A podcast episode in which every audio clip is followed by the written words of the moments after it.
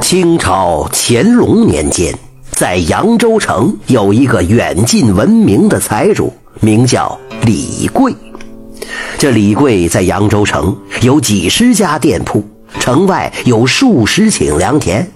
因为早年作恶太多了，日子过得并不太平。李贵凡事谨慎，生怕漏富遭人谋害。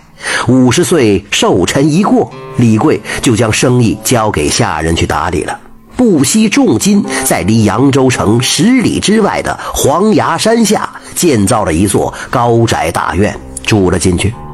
这大院的院墙啊有好几丈高，又在四周挖下了水渠，平日进出都得放下吊桥。这个李贵深居简出，躲在家里喝茶看书，修身养性。可是啊，就连每日所喝的茶水，他也不放心，总担心有人下毒。不仅茶叶要亲自检视，水也由专人从城外偏僻的山沟里挑回来。泡好了茶，先让仆人试喝，确保不会中毒，他才肯喝。李府上下嘴上不说，心里都叫苦啊！这样折腾，真是弄得人心惶惶啊！这一天。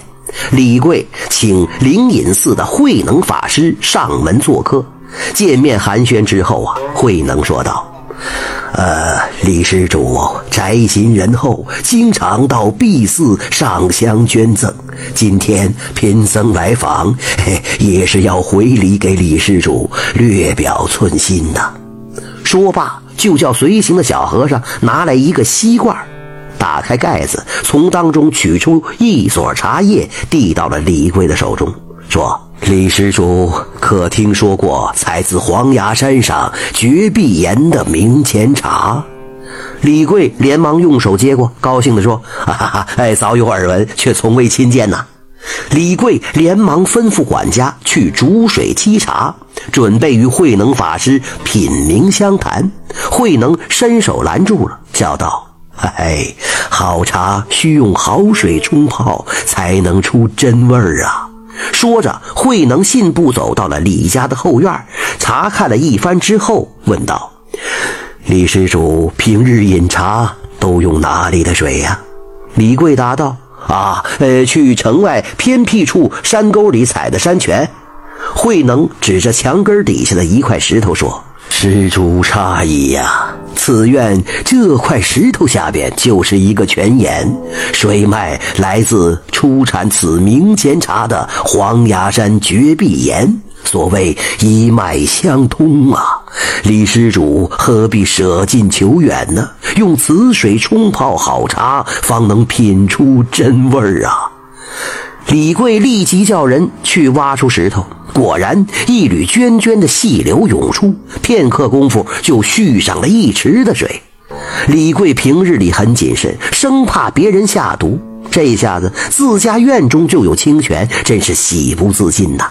但是自家院中的清泉就一定确保无毒吗？慧能看出了李贵的担忧，微微一笑，又唤过跟随来的小和尚。小和尚递上一只小竹筒，只见里边养着一条通体透亮、仅两寸来长的小鱼。慧能指着鱼说：“李施主啊，此鱼名叫静心鱼，为我灵隐寺的青阳池里独有啊。”此鱼得黄崖山青山绿水的滋养，以清洁的体无杂质，只要沾上一点点的毒物，就不可存活。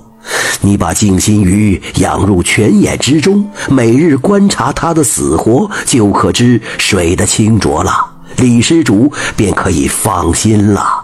说罢，慧能法师把静心鱼倒入了泉水当中。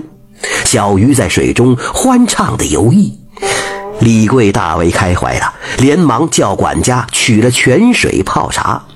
茶沏好之后，李贵只品尝了一口，就大声地赞道：“哎呀，这是好水好茶呀！谢谢大师美意了。”此后的每一天，李贵都要亲自到泉眼前观看静心鱼。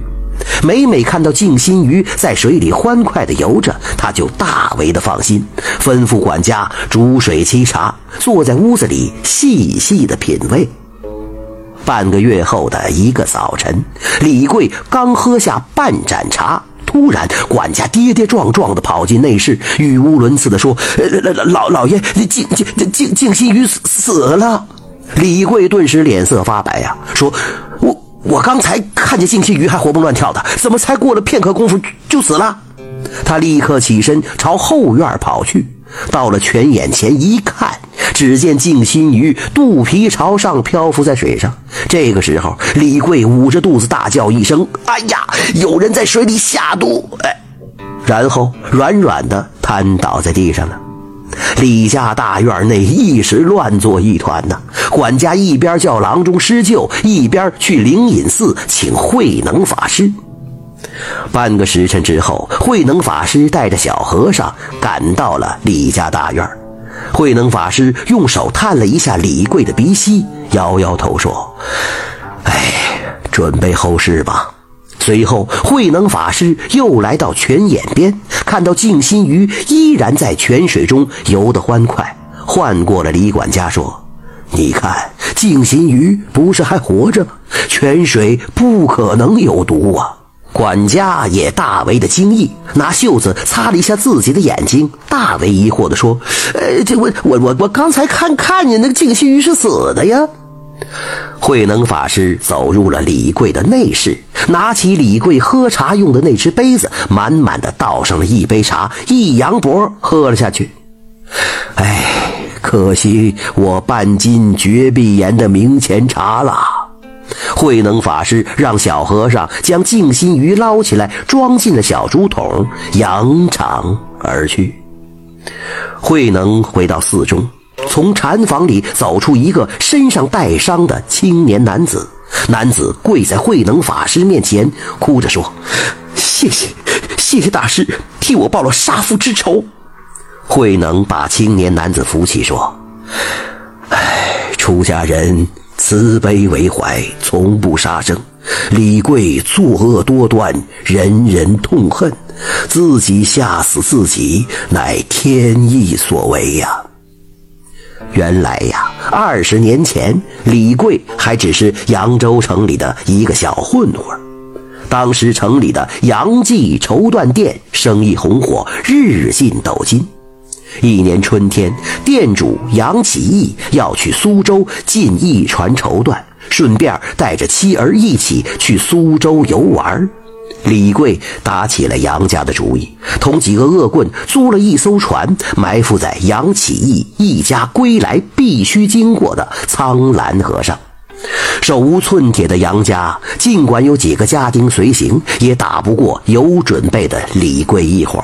最后啊，李贵逼迫杨启义写下了一份将全部家产捐赠给他的协议，但是心狠手辣的李贵并未就此罢休，干脆来了一个斩草除根，将杨启义夫妻双双杀死，又把杨启义年仅七岁的独子杨文远抛入了滔滔的苍兰河中，李贵的发迹就由此开始了。但是杨文远并没有死，七岁的孩子抓住了河上的一块浮木，顺流而下，被下游的村民捞起来救活了。村民无力抚养啊，就把杨文远送去了灵隐寺，被慧能法师收留。杨文远向慧能诉说了李贵对自己家所做的恶事，慧能安慰道：“孩子。”等你长大了再报仇不晚呐。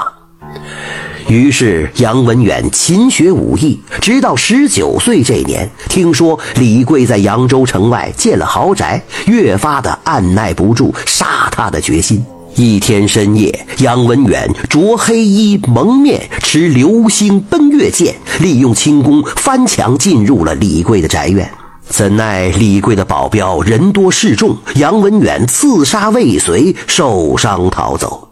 遇袭之后，李贵气得暴跳如雷，命人几乎将整个的黄崖山翻了个遍，也没有找到杨文远。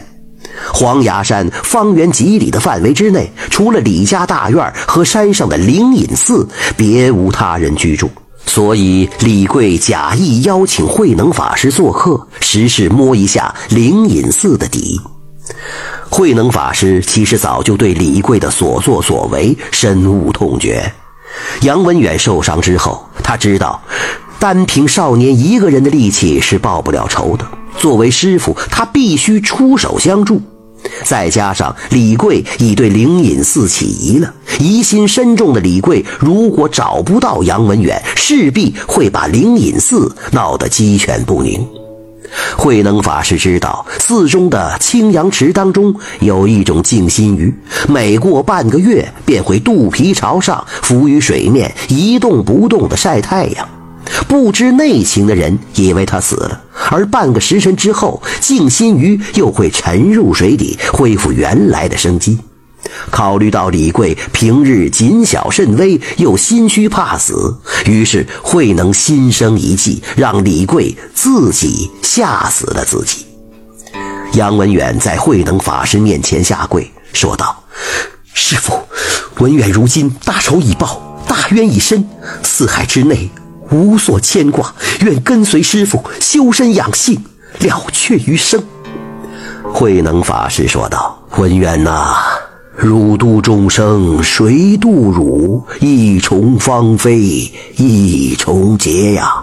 你还是随缘吧。这真是财主心狠，更小心，难报家仇。”为双亲，法师巧赠静心鱼，吓得恶人命归阴。感谢收听名城故事会，喜欢听故事的朋友，那就点个关注吧。